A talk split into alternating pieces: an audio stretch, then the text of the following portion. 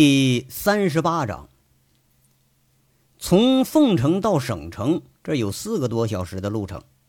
一路上，杨伟和金刚两个人都在那儿眯着眼睛睡觉。不过，金刚是真迷糊了，而杨伟昏昏沉沉的，一路他根本就没睡着。两年的平静生活，让他已经远离了算计别人和被别人算计的那个环境。一直以来，在杨家湾，在河湾乡，都是平静、富足而又简单的活着。现在一形容，他没人管了，没有纪律性了，都说是放羊了。其实杨伟恰恰喜欢的就是这种生活，这种放羊似的自由散漫的生活。困了呀，那就着牧场的草地可以躺下来，任凭太阳晒着屁股睡大觉。饿了吧？那在野地里头，随便就可以摘到野果子，或者说打只兔子，生一堆火，那就是一顿大餐。要烦了呢，牵着咱那个杂毛大马，可以在几十公里的草场上纵横驰骋，一圈下来，什么烦恼都会烟消云散了。何况啊，这牧场里头还有几百号志同道合的老少爷们儿，这种生活那才是人生的一大乐事。也许说，除了离婚，除了韩雪，这两年了，没有让杨伟觉着有什么遗憾的事儿。即便是韩雪吧，杨伟也觉着随着时间的推移，慢慢的看得更开了。自己心里头真正的生活在这儿，而韩雪却是这城市里长大的宠儿，违心背愿的让自己去适应城市生活，或者把韩雪就给困在这个河湾乡人迹罕至的地方。对于两个人呢，都是一种折磨。离婚未必不是一件好事自己过得很惬意，相信韩雪啊也不会太差。想到身边的人和事儿呢，总是让杨伟觉着欲罢不能。新朋友啊，仿佛还不如当年那一群混混呢。牧场这次的事儿，也让杨伟这心里头就像塞了一堆乱麻一样，他理也理不清。林姐和林国庆。总是让杨伟有一种淡淡的牵挂。兄妹俩人偏偏是两种截然不同的性格。一个呀，正直的就像八月里的竹子，有着高风亮节，一眼就能感觉到；而另一个呢，却是墙头的细腰草，哎，哪里有风它哪里倒。两个人都成了自己的朋友。杨伟到现在也搞不清楚这乱七八糟凤城发生的事儿，偏偏在凤城他没什么反应，却是波及到了省城了，甚至还让远在北京的两位去操了心。而杨伟知道啊，不管原因是什么，结果都差不多。跟林国庆这个朋友缘分，那怕是尽了。这事儿一完，就自己再不介意，那林国庆怕也是没脸再回牧场见自己了。跟林姐呢？朋友的缘分也到头了，像林姐这种眼睛里揉不得一粒沙子的人，真知道自己过去的身份，那怕是就见了面也要嗤之以鼻了。那么佟思瑶呢？这个才是自己真正关心的人，而关心的原因不仅仅是因为俩人突如其来的关系，即便就没有这层关系，杨伟相信出了这事儿。而且多数是因为自己的原因，把佟思瑶给定位成了黑警察，他呢也不会坐视不管。何况说这位一直默默在背后替他做了不少事儿，不管从哪个方面说都放不下。杨伟总觉着就应该做点什么，可是做什么呢？那到底造谣的人他想干什么呀？到底这些谣言对佟思瑶造成了多大的影响？自己现在是人微言轻。在省城，那又是人生地不熟的，那又能做些什么呢？头绪这是越理越乱。金刚迷迷糊糊被杨伟叫醒的时候，已经到了省城了。后半晌的天气却是越发显得热了。城市里是人川流不息，车辆和人群那就是一个天然的加热空调。除了热，它还是热。出了客运中心，一抬头到哪儿那都是高楼大厦，偶尔啊见着天空上挂着的那日头也是昏黄一片，四周堆着厚重的铅色的云，这么闷呐，怕是要下雨了。好歹钻进出租车里头，空调开着，这才有了一点凉意。杨伟带着金刚却是直奔省缉毒总队的大院。一路上脑袋有点昏昏沉沉的杨伟，连出租车绕路他都没发觉。到了目的地，扔下钱就往大门里头走。不过这次啊，却不是像以前被请来时候那样了。哨兵隔着几步就厉声斥喝：“站住！”杨伟和金刚一吃惊，马上顿住了。金刚啊，估计是得了警察恐惧后遗症了，马上立定敬礼，报告政府，我们没逃跑。杨伟一下愣了，那个哨兵更愣了。杨伟一转头，却是已经反应过来了。那劳改那劳教出来的这个货都这德行，他一巴掌扇在金刚脑袋上，骂他蠢货！你还以为在劳教所呢？金刚讪讪的摸着大脑袋笑了，那哨兵也笑了，这才看清来人却是认识的。杨伟笑着就赶紧递烟，那哨兵却是不接，指着门口的岗哨去登记去。不是，登什么记呀？咱不都熟人了吗？哎，你不会是那天我赢你五十块钱，你还跟我计较呢吧？杨伟在这儿陪着个笑脸。这是制度，有省厅签发的通行证吗？哨兵站岗那却是丝毫不给情面。没有啊。那有我们处长签发的出入证吗？没有啊。那不得了吗？登记。杨伟这才想起来啊，这次跟上次已经大不一样了。俩人悻悻的在岗楼子登了个记啊，那登记的武警却是也认识。再一问事由，杨伟随口说一句：“我找你们处长啊，啊，哪处长？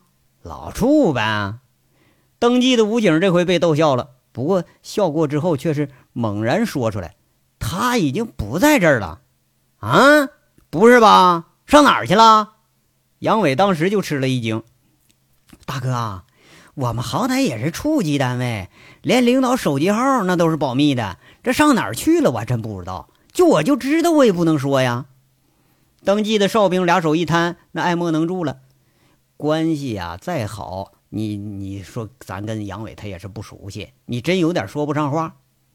杨伟心惊的说一句：“哎呀，这才几天呢？十几天前我不还看着了吗？二位请便啊。”别在这地儿晃悠，没好。哨兵在这劝着，完了还是给杨伟留了点情面。这是说的话，这算是好听的呢。杨伟忙不迭说了：“那别别别，那个我找另外一人，孙大雷，他总在吧？啊啊，在。那我找他。那那那你等等啊，等着通知内线电话。过了五分钟啊，就见着大门上面那个小门吱嘎一声开了。”杨伟那确实早都等不及了，拽着孙大雷跑到离大门几步远的地方，就好像生怕孙大雷挣脱了逃跑似的，揪着脖领子把孙大雷就给顶墙上了。哎哎，队队队长，我可没惹你啊！你这光天化日之下，你你要袭警啊你啊！孙大雷一看是杨伟，他笑着也不介意。杨伟瞪着眼睛在这训：“小子，你给我说实话啊，到底出什么大事了？”啊，什什什什么什么什么事啊？孙大雷在那眼睛咕噜咕噜乱转。你们童处长到底怎么的了？我怎么联系不上啊？孙大雷一听这话，挠挠脑瓜，一副挺为难。哎呀，这个，哎呀，这这队长啊，你这保密条例搁那儿呢，上级吩咐我们谁也不准谈这事儿，而且对外界保密呀，小子。你信不信我在这儿窝几天？我专门跟你背后拍你黑砖。你想好了啊！你要不跟我说，我他妈逮着机会，我拍你个半身不遂，你信不？杨伟在那呲牙咧嘴，恶狠狠地说着。被威胁的孙大雷却是真知道杨伟这德行，笑几声说了：“ 嘿嘿，哎，你看我我信我信，这事儿您能办出来。不过听兄弟一顿劝。”啊，这是我们内部的事儿，不是您管得了的呀！啊，放宽心，回沁山住着去。有消息了，那同处自然就会联系你。还不说，是不是？行，你就让我知道知道总成吧。啊，你看啊，他妈的，这这事儿多恶心人呐！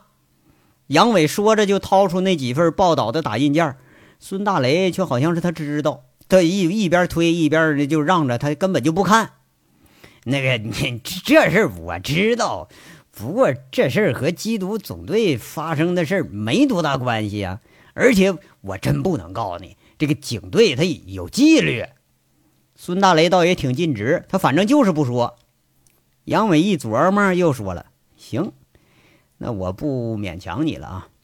那个四瑶家里还有什么人？那家庭住址你总能告诉我吧？啊，那那那那没问题，我给你写地址，你你自己去吧。孙大雷说着，摸出一支笔来，拽着杨伟啊，刷刷刷，在杨伟胳膊上写了个地址和门牌号，一边写一边说：“那个同处是自己在外边住啊，那他那住那地方你知道，这个是老人的家，他妈姓田啊，他爸是个老警察，不过不在国内。”杨伟在那撸着胳膊，挺诧异，说了：“不在国内。”不在国内，在哪儿啊？孙大雷开始取笑了。队长，你弱智啊！不在国内，当然在国外了。那个警官大学副校长厉害不？出国访问学习去，一年多了。杨伟心下却是讪讪的呀，第一次听到这事儿感叹一句：“啊，这是进了警察窝里了，这是。”哎，大雷啊，那个伯母厉害不？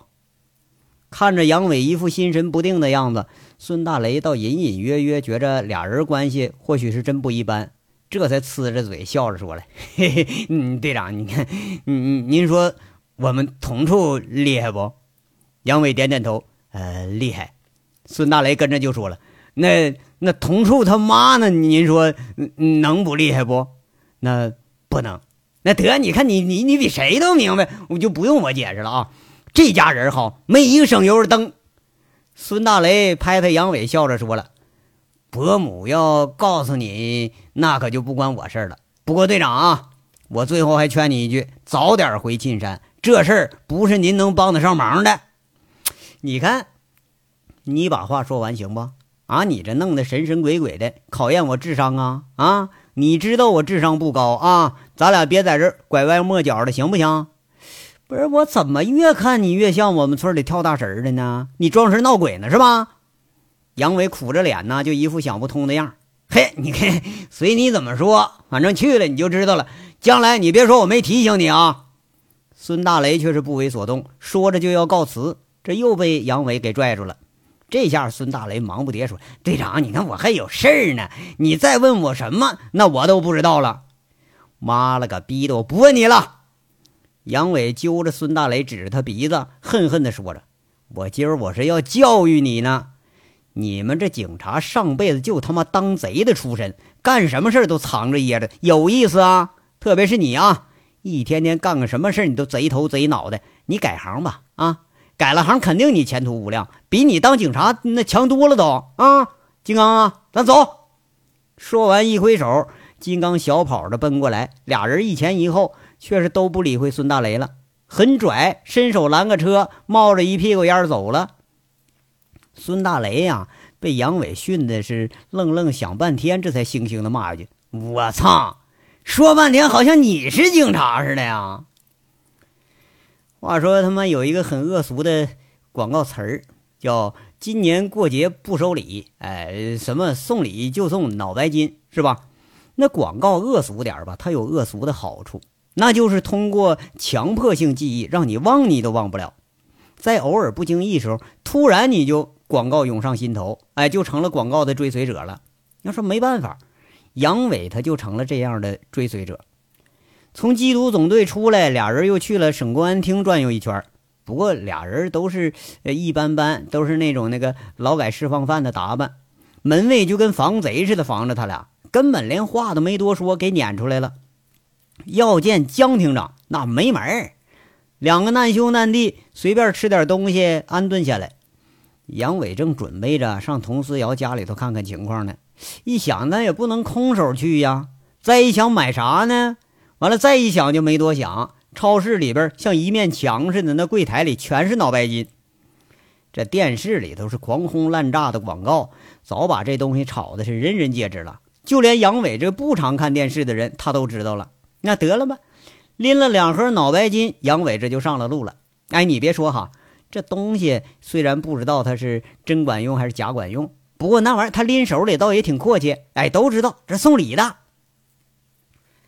太岳小区五十四号楼三单元三零二室，杨伟看看胳膊上这地址，确认无误了，才按着门铃。这都已经快七点了，这个时候是晚饭的时候，家里应该有人。而这个小区呢，看样是个高档小区。进小区呀，那得挨着那个保安的查问。到了楼门口，那就是一道防盗门。你再进去，还不知道有几道防盗门呢。城里人之间呢，就像每个小区一层一层的防盗门似的，隔着的距离呀太远了。这就是杨伟最不喜欢的。他不像乡下人啊，院子里顶多就是个篱笆，人与人之间连围墙都没有。谁呀？楼道外面那个防盗门的传音器里头响起了一个很清脆的声音。恍惚中，杨伟差点就把他当成是佟思瑶。听着声，忙不迭说了：“哎，田伯母在家吗？我是思瑶朋友，我我有事找他。”里面那声音迟疑了一会儿，又传出来：“啊。”那您上来吧。门砰的一声开了，步行着上了三楼，却是一个保姆打扮的小姑娘把杨伟给迎进门了。那还放着换了的拖鞋。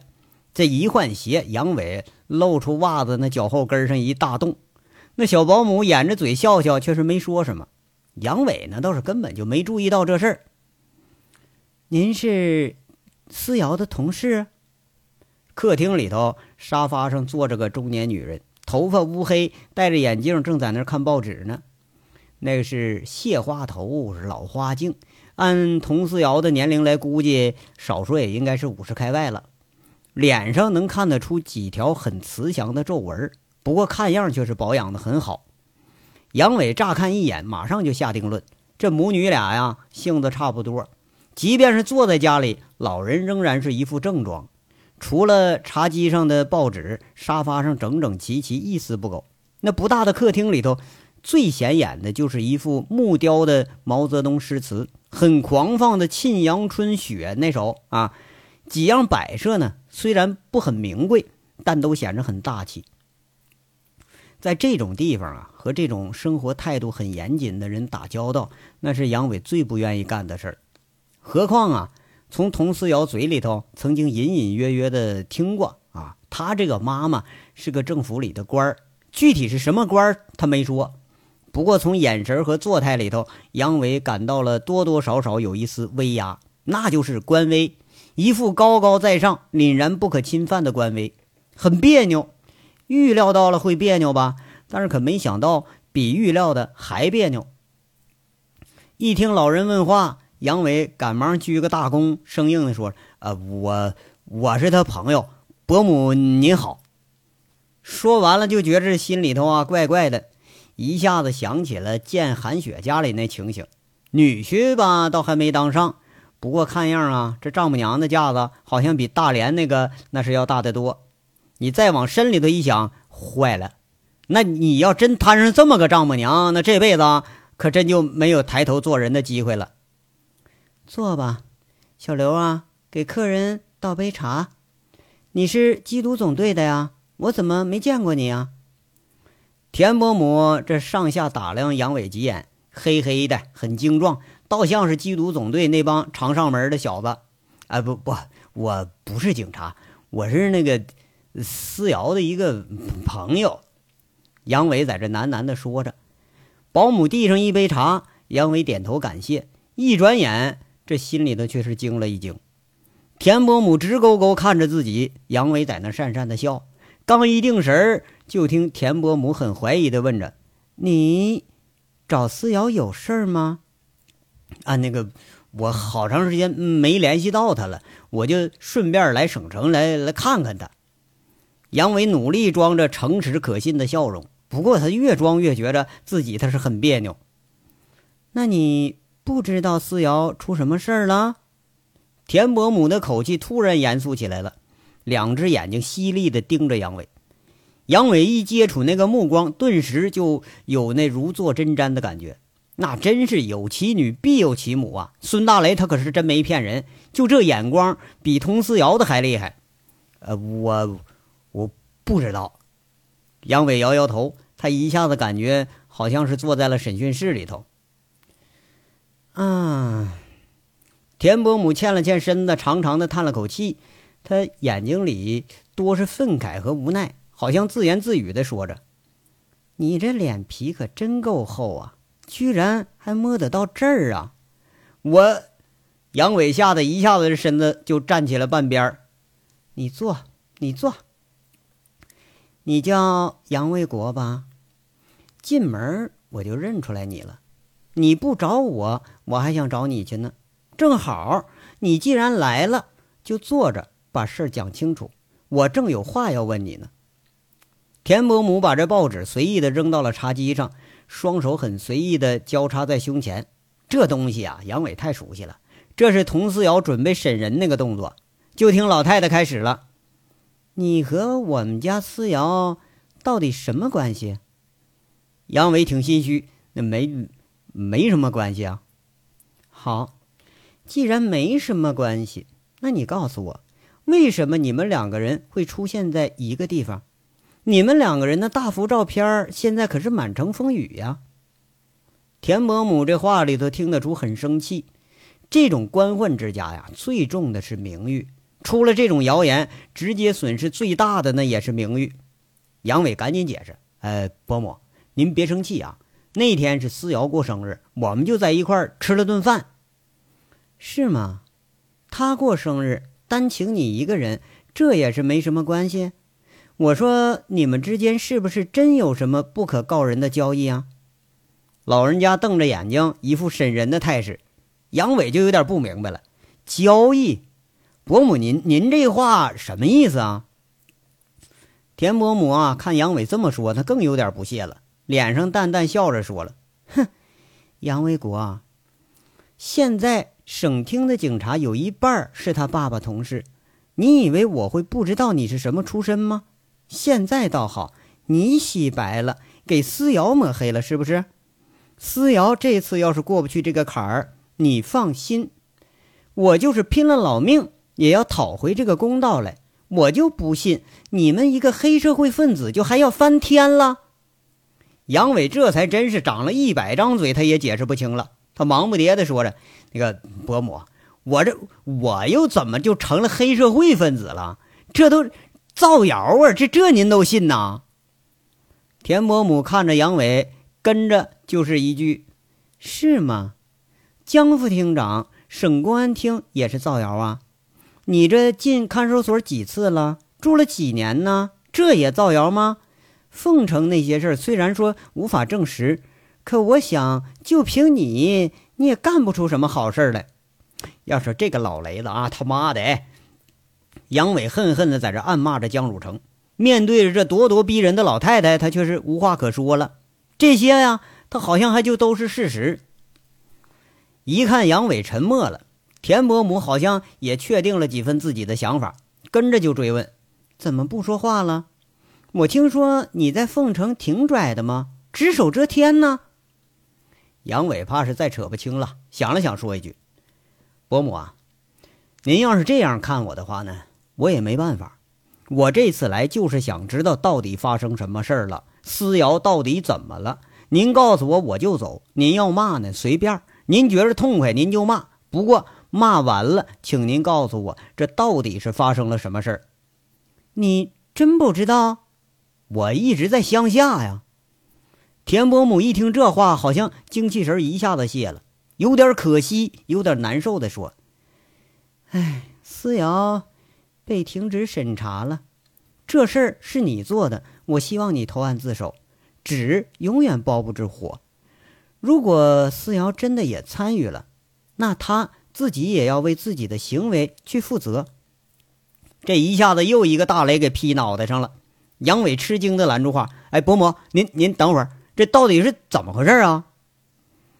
具体情况我也不清楚，但省厅是以收受贿赂的罪名对他实行了停职审查的。如果确认的话，过不了几天就会实行双规，甚至直接被逮捕。我们童家呀，三代都是警察。可是从来就没出过黑警察、流氓警察，都是你们这些人给害的。田伯母说的一字一顿很冷静，却是丝毫没有像一个当妈的一样，她哭哭啼啼的。不是受受贿，这玩意儿哪儿跟哪儿啊？杨伟这才懵了，感情啊，这造谣后头他还真有事儿啊？哼，你装的真像啊！好，你请便吧。我之所以坐在这儿跟你平心静气的说话，是看在你还救过思瑶一命的份上。他爸爸明天就回来，如果这些事儿和你真有牵扯的话，我希望你告诉我实情。我们家或许也会对你有所感激。如果是你害了思瑶的话，他爸爸不会放过你的。田伯母这话音虽然不高，但是句句如击重锤，斩钉截铁。伯母，我真不知道。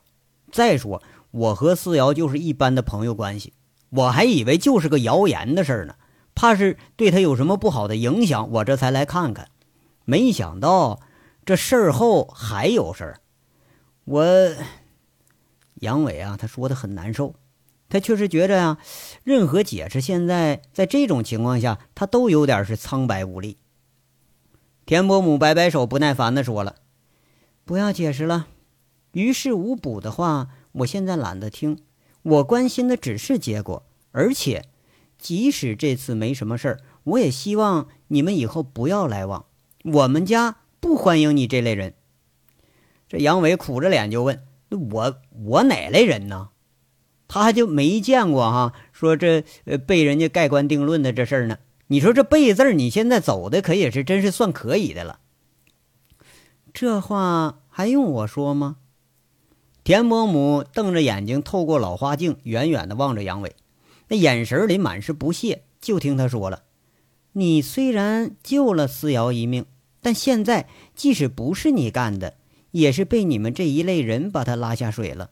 如果真是这样的话，与其看着他身败名裂，我倒不如两年前参加他的追悼会。”你别指望着我会因为你救过他而迁就着你，该法律制裁你的时候，谁也救不了你，请便吧。田伯母这个话里头听得出是很深的怨恨的怒意，早把这杨伟就归入到黑社会极恶分子那一类了。不过他很有素养的没有发火，但越是这样，他越让杨伟觉着很难受，就好像佟思瑶还真是自己害的似的。伯母，那。您多保重，我告辞了。等等，杨伟一转身，一愣神的功夫，还以为田伯母有话呢。其实人家确实有话，身后冷冷的说着：“把你拿的东西拿上。”杨伟悻悻的又把那个脑白金提到了手里头。不提的话呀，那一会儿可能会被人扔到门外，那更难看。回头再看看田伯母，却是正襟危坐在那儿看报纸，一副不理不睬的样杨伟很无奈的说着：“伯母，我知道你信不过我，但你应该信得过你女儿吧？佟思瑶和别的女人不一样，什么爱穿爱打扮的，她是个工作狂，工作以外的事她从来不精心。我相信他不会受贿的。我的女儿，我心里有数，不劳你费心了。”哼田伯母头也不抬，说一句话，这就开始逐了客了。杨伟撇撇嘴，他有点理屈词穷的厉害，摇摇头，讪讪的走了。杨伟一出门啊，身后的田伯母却是装不下去了，叹了口气，心神不定的把报纸一扔，喊了一句：“小刘，这人再来你就报警，把他赶走啊！以后别再让他进门。”小保姆听完了，应了一声，准备去倒水去。却见老人很生气的回了卧室，连看电视的心思也没有了。金刚是独自在这小旅馆里头，一直等到晚上十一点多，才把杨伟等回来。一言不发的杨伟，看样那是喝多了，眼睛红红的，是满嘴酒气，淡淡的说一句：“呃，睡吧。”下面他紧接着就没音儿了。就见杨伟抱着被子呼呼开始大睡，金刚想问什么，那都没机会了。第二天，俩人在省厅转悠了一圈，连门都没进去。杨伟几次和门房里的人说呀，都被人给挡回来了。搬出来省厅江汝成的名头，他也不管用。接待室一位警察打电话一问，冷冷的回一句：“江副厅长说了，他根本不认识你。”哎，我说你可以啊，连厅长亲戚你都敢装？这是公安厅，知道不？想告状啊，上对面去，那是省高院，看着没有？那辆奥迪车，那是是省高院院长的车。一会儿他出门，你扑通往车前一跪，肯定有人管啊！去吧，去吧。感情啊，被民警给当成那个告状的民工了。这种事儿在这条街上他真不少见。杨伟还想再争辩呢，金刚却是一直感觉杨伟这情绪不对，硬是把杨伟给拉出来了。俩人在台阶上坐了一个下午，看着省公安厅的门在这发呆。第三天，杨伟进了《城市晚报》报社，这是谣言传的最凶的地方。根据这一堆资料，杨伟分析这是谣言的发源地。循着报纸，杨伟找到这地儿。看着金刚一脸横肉，剃个大板寸，杨伟怕又让人给当成黑社会，那专门嘱咐金刚在外面等着。这次时间更短，没过十分钟，哎，就见幺幺零出警的车呼啸着开进了报社大门，把一旁无聊的正在那吮吸着一根雪糕的金刚吓得赶紧凑上前去看去。一会儿啊，就见四个民警靠着杨伟从报社办公楼里出来了。不知道发生什么事儿的金刚，他心里都大惊，什么也没顾上，扯着嗓子喊：“大哥，怎么了？”“没事儿，我打了俩王八蛋，住不了几天，你等我出来啊。”杨伟回应一声。金刚一看，那也没受伤，也没怎么地，人好好的呢，这就放了心了。再下来呀，就见杨伟被四个民警给推上警车了，好像啊，又带了报社的几个人。哎，不多大一会儿，这就开走了。旁观的呀。报社的呀，还有看事儿的人，那比犯事儿的人还多呢。金刚顾不上听周围这一堆人围上来的指指点点，赶紧打了个的，跟着警车走，一路注意的看着进了哪个派出所。心里头啊，倒也没想啥。这大哥进去了，那不得得有人送饭吗？至于说干什么，他进去了，进去了能不能出来？金刚他倒没多想，不但是没想，反倒觉着这心里有点好笑。那大哥天天在这教育我们呢啊！这回倒好，他先进去了。这章到这儿就说完了，下章稍后接着说。感谢大家的收听。